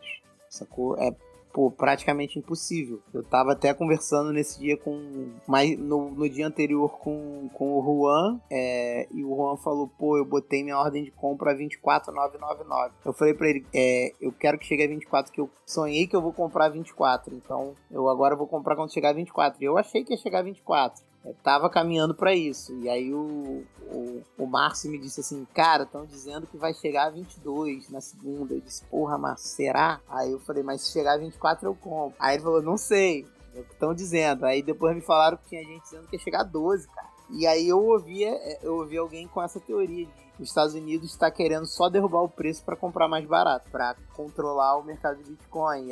E aí, tipo, a guerra monetária será que vai ser no Bitcoin? A próxima guerra monetária? Não sei, sacou? Mas, porra, todo mundo tá ali, tá vivendo esse mercado, tá vivendo a Web3, tá vivendo o Bitcoin, sabe como isso afeta é, os nossos negócios, pelo menos a galera que está envolvida com isso, e como afeta tipo, o tesouro próprio de cada um de nós, né? Porque é, a maioria, ou talvez quase todos, tenham alguma quantidade de Bitcoin. Obviamente, pô, nem todos relevantes, mas pô, tem gente que tem uma quantidade relevante de Bitcoin. E afeta o seu juízo se você vê um negócio que, pô, uma parte grande do teu, teu dinheiro tá naquilo, o troço cai de 28 para 12, por exemplo. Você imagina. E é isso, eu não sei.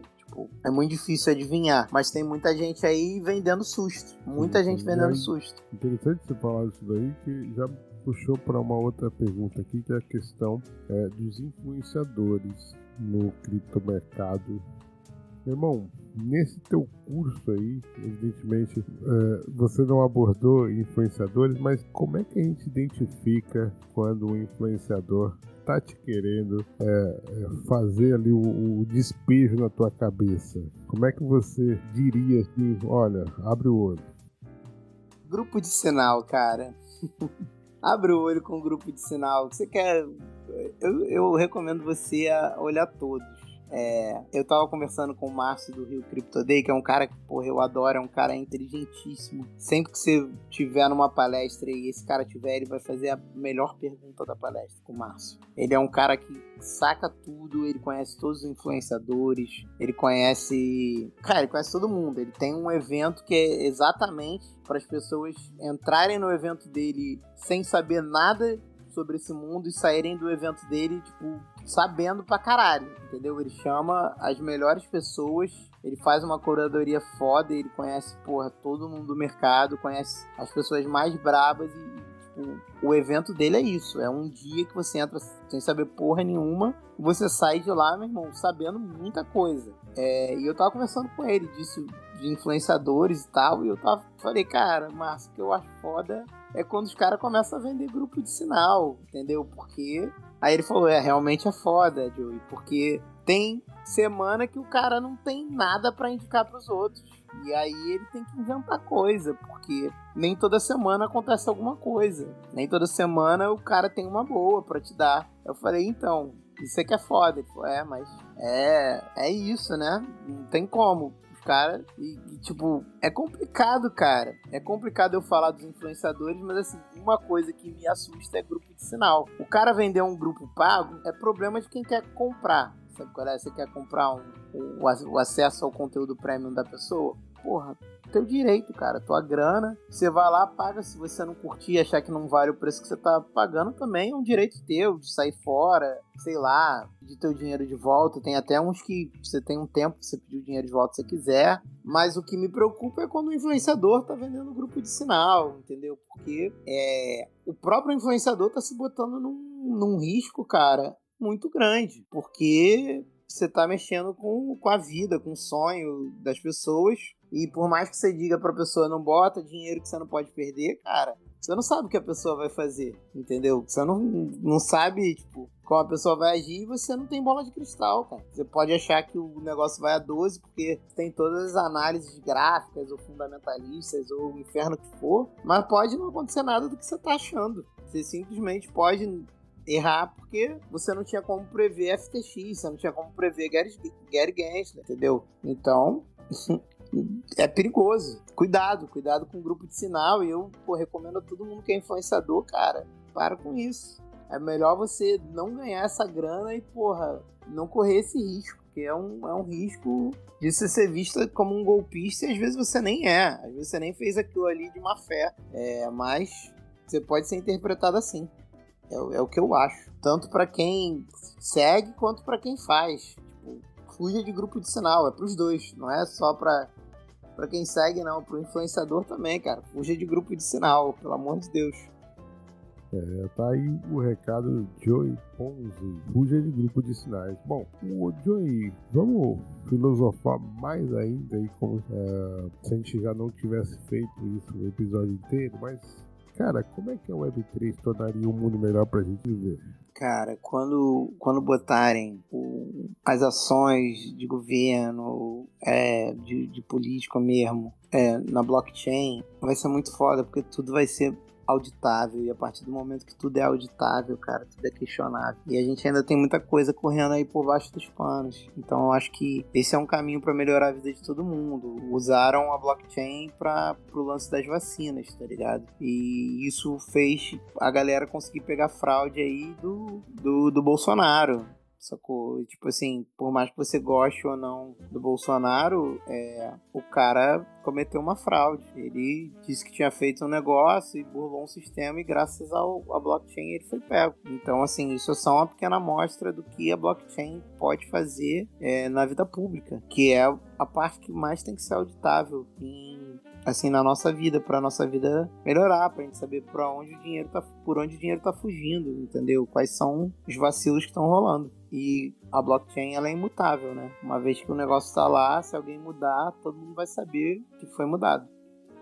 Perfeito, eu tô nessa. Aliás, quem foi, eu lembro, na tua resposta, eu lembrei aqui agora do Lauro Gripa. Lauro Gripa que teve aqui no episódio 28, se eu não enganado. E ele deu uma resposta muito parecida com a tua, né? De questão de é, combate à corrupção. Inclusive, ontem eu vi que um deputado do Rio de Janeiro apresentou um projeto de lei para que os contas públicas do governo federal fossem para a blockchain para permitir mais transparência e, porra, se, se isso for para frente, que maneiro vai ser. Aliás, eu acho, até um parênteses aqui, Joey, você acha que o Brasil tá mandando bem nessa, na, na tecnologia pro blockchain, assim, por exemplo, temos visto o Real Digital dialogando com grandes players do DeFi, é, temos visto um, as, os próprios protocolos querendo entrar, né? Recentemente agora a própria KeepKey entrou no Brasil, enfim. Como é que você está vendo o Brasil nesse cenário cripto e principalmente na questão institucional? Cara, então, a gente está na vanguarda. A gente está tá na vanguarda, mas isso só o futuro vai dizer, cara. Se a gente foi fez o certo ou não fez o certo. O Brasil tem certas coisas que só tem aqui no Brasil e são ótimas. Tipo, é, algumas, algumas questões de, de resseguro, de fundo garantidor de crédito, são umas paradas que tipo, são impensáveis para gringo, entendeu?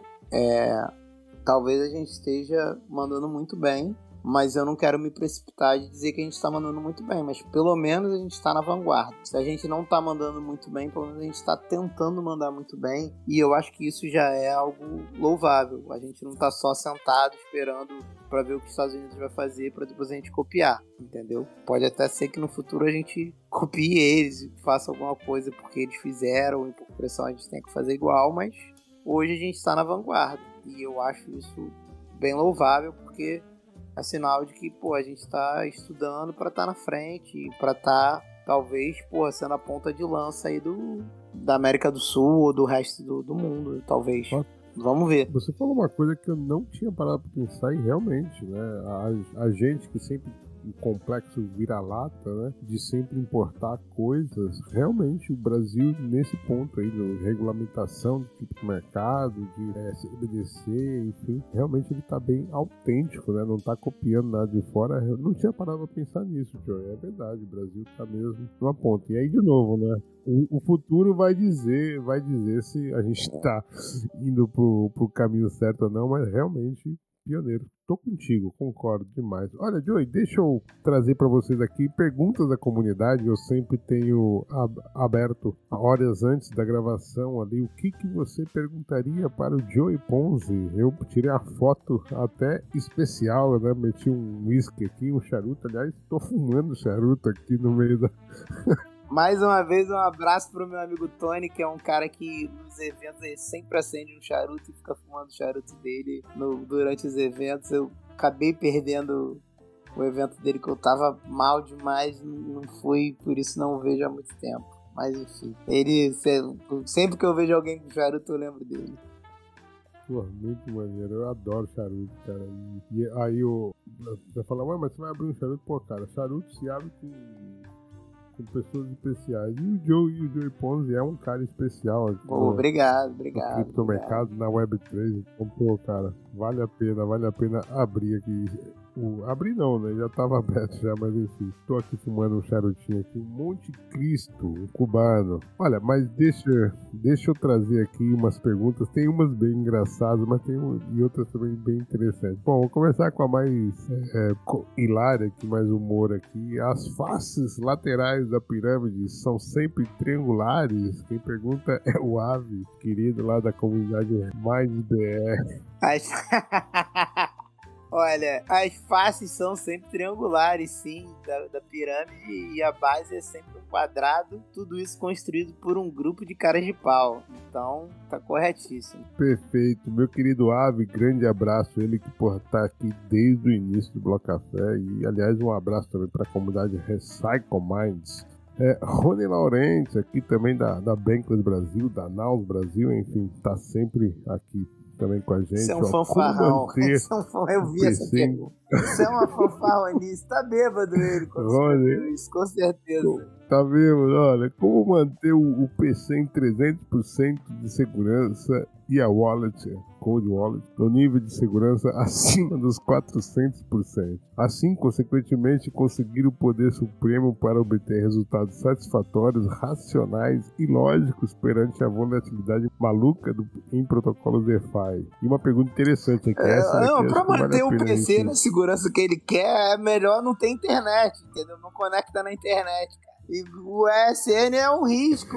Rony, então, assim, desliga. Assim, Volta pra Web Zero. É um risco, óbvio que é um risco, mas assim, até ter um endereço de e-mail vai ser um risco também pra ele. Então, calma, cara. Tá bêbado, pô, não é possível, cara. Tava com ele, um abraço, inclusive, tava bebendo com ele no sábado, no domingo, sei lá, não sei nem mais que dia. Tava bebendo com ele esse fim de semana. É, é ele tava em São Paulo lá. Um abraço, mas você tá querendo fazer pegadinha com seu amigo Joey Ponce, pelo amor de Deus segurança que você quer aí, corta o cabo da internet, que vai ser mais seguro. Volta para Web Zero. Mas olha, mas tem uma pergunta que a última eu achei bem interessante. Vale a reflexão aqui, acho que não é tão zoeira. ENS, ou Ethereum Name Service, é um risco? É o mesmo risco que você ter um e-mail, cara. É, vai estar associado à tua identidade, mas se você comprou um ENS, é porque você quer ser identificado, né? Sim, você quer. Se você for lá em joeyponzi.eth, é porque eu quero que identifique a minha carteira, entendeu? Então, assim, é, é um, você está se identificando, assim como se você tiver um e-mail, você vai estar tá se identificando também. Então, assim, você abraçou, é isso aí, cara. Você abraçou uma identidade, não tem jeito. É, eu, eu acho que a diferença aí, que eu sempre vou nessa questão, é que assim, você teve a opção da escolha, né? Você foi lá, mintou e quis que ele fosse para tua carteira e a partir de então qualquer pessoa com teu INS pode ver o que você tem, mas foi uma opção tua. Você pode ter várias outras carteiras que não tem o teu INS e pronto. Né? É, mas a partir do momento que a tua carteira que não tem o INS interagir com a tua carteira que tem, Sim, total, claro, claro. Não, você pode. Não, isso daí é óbvio, né? Mas é tipo assim, tô dizendo que ainda assim é uma opção da pessoa, né? Tipo, por exemplo, é, de repente, assim, por exemplo, ela pode, pode até, de repente, mandar para um Tornado Cash, ou até mesmo mandar para uma corretora, e da corretora mandar, vai, vai ser endereço diferente sempre. Então, mas o mais importante aí é que quando você cria um NS ou qualquer outro name service, qualquer blockchain, você você quis fazer aquilo, né? Diferente de, por exemplo, você, os teus dados irem para lugares que você não concordou e jamais concordaria e eles estão sendo negociados lá na Dark Web, né, cara? Isso daí é outra história. Bom, tem uma outra da Rai, a Raíssa Arro, que tá sempre aqui também no Bloco Café. Um beijo. Inclusive vai estar aqui. Ela tem um centro, tipo, um grupo assim de yoga, assim, de mindfulness, assim, na, na metaverso, muito legal. Ela faz ali um encontro ali de respiração e tal no metaverso, então bem legal. E ela tá sempre aqui com a gente, então um beijo. Rai, inclusive, vai estar tá aqui com a gente em julho, então mês que vem ela vai estar tá aqui. Ela também faz trance, faz uns um, um sons assim. Inclusive, vamos terminar esse episódio com um trance muito maneiro aí, então tô bem ansioso para isso. Bom, mas ela trouxe uma pergunta aqui, ó. Qual o motivo que o levaria a clicar em um link. Como foi. Como foi? É... A galera quer muito, a galera quer muito que eu clique em links, cara. E aí, é aqui, ó, é, como foi para ele se tornar um humorista tão sério na Web3? Legal essa pergunta. Um humorista tão sério? Ah, eu, eu, eu, considero que o que eu faço, não, não, sei nem se é humor, mas enfim, eu considero só que eu tento passar as informações de um jeito mais divertido. Não, não sei se o que eu estou fazendo de fato é humor, porque é, a gente está passando informação e muitas vezes informação de qualidade a gente só está tentando passar de um jeito um pouco mais suave, mais leve, procurando outra linguagem, porque tem pessoas que passam informação como eu, tem até mais bagagem do que eu, com certeza, tem uma frequência maior de vídeos do que a minha, mas passa de um jeito que que não é o meu jeito. O jeito do Joey Pons é esse. Então, assim, se vocês consideram humor, pô, que bom. É, se vocês estão conseguindo sorrir ao receber minha mensagem, eu fico muito mais feliz, porque pelo menos eu tô arrancando um sorriso da cara de alguém num ambiente que é sério, num ambiente que as pessoas estão fazendo coisas sérias e, e falando de grana, e falando de, de pô, projetos legais e fico feliz que me considerem um humorista. Eu eu me considero sério, assim como ela me considera sério aí. É um pouco, é um pouco aquilo que eu, eu falei no início, né? Inclusive, vou até continuar aqui, que ela colocou depois, né? Acredito que o seu trabalho, Ponzi, é fundamental e falar de um assunto tão sério com essa pegada mais humorada realmente criou para mim uma grande identificação. Então, tá aí a Rai. Pô, que bom, Ana. Valeu, galera da, da Yoga aí, a galera do Trance. Fico feliz de, de vocês estarem com o Joey Ponzi também. Obrigado, Rai, aí. Fiquei muito feliz com o seu comentário. E o motivo que me levaria a clicar em links. Não sei. Um, um, difícil pensar num motivo para clicar em links. Talvez. Não sei. Difícil, hein? Difícil pensar. Porque a gente sempre tem a, a oportunidade de digitar no browser. A gente não precisa clicar em links. A gente pode digitar no browser não, eu, eu acho que a gente falou alguns aqui no meio. Tipo, tá cansado, tá bêbado, tá doente. Não, isso tá... aí não é um motivo. Isso aí é uma, é uma situação que. Um vacilo. É um vacilo, é uma situação que a pessoa fica mais suscetível a, a clicar em links. Não é, às vezes não é nem uma preguiça, às vezes é, é uma estafa mental mesmo, saca? Você tá cansado com outras coisas e você vai fazendo tudo no automático, você acaba clicando em links. Mas evitem, evitem ao máximo, evitem a todo custo. Digite no browser. E agora, enfim, estamos chegando ao fim. A última pergunta, Joy, que eu faço com todo mundo que vem aqui no Bloco Café, que é uma, uma costura aí de tudo que a gente conversou nessa, nesse episódio, que é por que, que você ainda está em cripto? Porque eu ainda estou em cripto? Como assim? Porque porque eu não estaria em cripto, é, tipo... E eu, eu quero parar de usar a palavra cripto, estava falando isso com o Juliano. Cripto é uma palavra que eu acho que afasta as pessoas de entrarem no, no mundo da Web3, porque cripto as pessoas é, ligam isso a, a cripta, a coisas ruins, a, tipo, sei lá, contos da cripta, a cemitério, e é, cripto é só a tecnologia de criptografar, entendeu? É, até fiquei curioso de saber, o Juliano pesquisou lá. Cripto vem do, do grego esconder.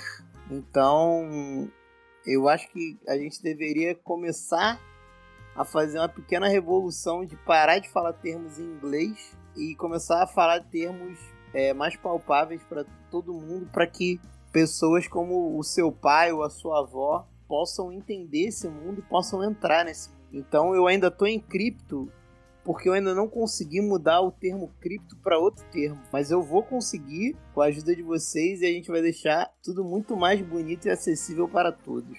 Por isso que eu ainda estou em cripto, que ainda não consegui mudar o nome. maneiro, maneiro. Bom, eu agora já uso o rufar dos tambores. Rufem os tambores. Vem aí, CryptoPong. Bom, a pergunta que é, Joey, você está preparado? Nunca, mas sempre. ótimo, ótimo. A primeira que eu sempre puxo é ele, Bitcoin. Reserva de valor. Satoshi Nakamoto. Um japonesinho muito esperto. Web3, É o presente. NFT, Ativo digital. Eu vou mudar esses nomes. Metaverso. Isso só atrapalha a gente, cara. O metaverso acho que caiu na boca da- dos jornalistas, aí caiu na boca das pessoas, e agora as pessoas não sabem o que é metaverso, nem a gente sabe mais o que é metaverso, sendo que tá todo mundo envolto em algum metaverso e as pessoas acham que o metaverso flopou, faliu, sei lá. E o filho de todo mundo tá aí jogando Roblox 6 horas por dia. O maior metaverso que tem. As pessoas não têm nem noção do que é um metaverso. É um, é um perigo essa palavra. Inteligência artificial. Uma ferramenta. Segurança digital. É pra todos. Scam. Não clique em links. Descentralização. Maravilhosa. Amo. Linda. Eventos presenciais. Porra. É uma alegria, é uma felicidade. Adoro. Façam mais. Me convidem. O que falta para a adesão popular das criptos é? A gente olhar mais pra quem tá fora do que pra quem tá dentro. Joey, você tem alguma blockchain preferida? Cara, eu curto a Red Polygon, porque, enfim, é. No momento é que eu tô mais curtindo, mas eu acho que ninguém tem que ter blockchain de estimação, não. Tem que ir na que tiver melhor e é isso aí. Mas a Polygon é, é a rede que eu mais uso, cara. Mas. E você tem alguma que quer distância? Ah, não quero ficar falando mal do- dos outros, não. Deixa aí, quem quiser aí. Não... Isso aí é, é muito pessoal de cada um, eu acho, da análise de cada um, da vivência de cada um. Eu não quero falar mal de ninguém, não. Você se considera um maximalista? Cara, tem dia. Tem dia que eu acho que todo mundo se considera maximalista, sabia? Tem dia que a gente acorda meio, meio maximalista. Eu não. eu tava conversando isso com. É porque se você já conheceu a palavra de Satoshi, que é esse ser carismático, fantástico, e depois você, você sai fica pensando assim, cara, quer saber? Certo tá, certo tá a palavra. Mas aí, eu não sei, tem dia que eu acordo meio maximalista, mas não, não sou maximalista, não. O que foi o Crash Luna? Porra, será que foi uma surpresa? Não sei. Eu, eu, eu não quero falar mal de ninguém, não, cara. Eu Quero. eu- eu- E a insolvência da FTX? Ah, FTX? Porra, isso aí, cara. Esse golpe. Isso é, o- isso é um teatro. Na minha cabeça, ninguém vai, vai botar na minha cabeça que isso não é um teatro. É por isso que aquilo que a gente falou lá no meio. Que eu falei lá no meio do programa que talvez os Estados Unidos só esteja querendo baixar o preço da Bitcoin pra comprar mais baixo, cara. FTX foi ali, ó. E tá todo mundo ligado a FTX, cara. Isso é um. Isso é uma maracutaia armada. Ninguém me convence do oposto. Tornado Cash. Ah, cara, sei lá. Não sei, não sei. Nada me vem à mente aqui agora. Ethereum flipa Bitcoin? Porra. Que ano? Não sei. Duvido. Não acredito, não acredito. No, no momento não acredito. Só se for muito lá pra frente. Gary Gensler vai cair antes dos términos do mandato? Ah, com certeza. Já caiu. Já tá. Já tá em vias de tomar um pé na bunda. Já fez a parte dele. Já, fez, já, já foi o ator do circo que precisavam. Agora ele tá esperando o próximo carguinho dele. Já fez o circo que precisava. Já foi a marionete lá da. Enfim. Já. Sim, sim. Cai. Ponzi Investimentos. 600% de rendimento garantido. Garantido. Ai, ai, daí nem o, o Do Kwon podia garantir. É, Joey Ponzi. O, o homem que você precisa abraçar na Web3. Cheiroso, simpático, o abraço mais gostoso da Web3. Muito maneiro. Joey, o que é cripto? Cripto é um negócio que eu vou mudar o nome. Vamos parar de falar cripto. Cripto é você embaralhar os dados, é você esconder as informações, o que é muito bom pra gente. Mas a palavra cripto eu acho que afasta um pouco as pessoas novas. Então é, é uma tecnologia que a gente usa para o bem, mas ela, as pessoas que não estão no nosso mundo da Web3, elas correlacionam com coisas ruins. E aí isso faz mal pro nosso ecossistema se expandir. Então, Joey Ponzi tá nessa cruzada para mudar o nome das coisas. Não quero mais falar cripto. Estou falando cripto 500 vezes aqui. então é isso, pessoal. Com a expressão Joey Ponzi, vai mudar a palavra cripto para. Eu vou mudar, confia. Confia, uai, confia. Para que uh, as mais pessoas venham conhecer a Web3, a gente chega ao fim desse bloco. Eu queria agradecer de coração ao Joey Pose por essa conversa maravilhosa que a gente teve aqui, divertimos bastante. Queria então desejar, claro, sucesso né, para a tua caminhada. Para nós, para nós. também, para nós, com certeza. Queria agradecer também por você representar tão bem a Web3 fora da nossa bolha, e acho que isso é muito importante, reforço aqui. Joey, eu queria que você fizesse as considerações finais, fizesse o jabá, contasse como é que as pessoas te encontram nas redes, enfim, quiser falar de algum projeto novo também, fica à vontade, o microfone é teu. Ok, muito obrigado. Eu sou arroba Joey Ponzi em todas as redes sociais. J-O-E-Y-P-O-N-Z-I. É fácil de me encontrar. Em breve vamos estar tá lançando aí a nossa meme coin também, que você vai, já que tem o Pepe, né? Vamos lançar aí a, a nossa meme coin também. Já estamos conversando, já temos livros, já temos game, já temos já temos palestra aí se você quer ver um pouco sobre o método de proteção contra golpes, tem lá a palestra inteira, tanto no nosso YouTube quanto no nosso Twitter, tá lá no fixado do, do Twitter. É uma palestra super rápida, acho que tem 14 ou 12 minutos que a gente que eu fiz lá no, no bootcamp da, da PUC. Desculpa falar sempre a gente, é porque é, ninguém faz nada sozinho. Eu quero que as pessoas entendam isso. A Pons Investimentos, ela, é, ela não é só eu, eu sou apenas a, a ponta da lança, sou apenas o, o rostinho que fala com vocês. Mas é, quero agradecer a, ao meu parceiro, o Hunt, quero agradecer ao Tutankamone, que está sempre com a gente também, que ele ele não. Ele além de ser Tutankamone, ele é várias outras coisas na Web3, é um cara sensacional. O, então, enfim. Eu só tenho a agradecer, cara. Eu, eu, quero agradecer todo mundo aí da comunidade. Se eu não citei o nome de alguém, é, Pedrão também, que ajudou a gente pra caralho. Bruno Pacheco, porra, ajudou muita gente. É, cara, é tanta gente. Helena. É muita gente. Eu queria lembrar, tipo, tinha que trazer a lista de todo mundo.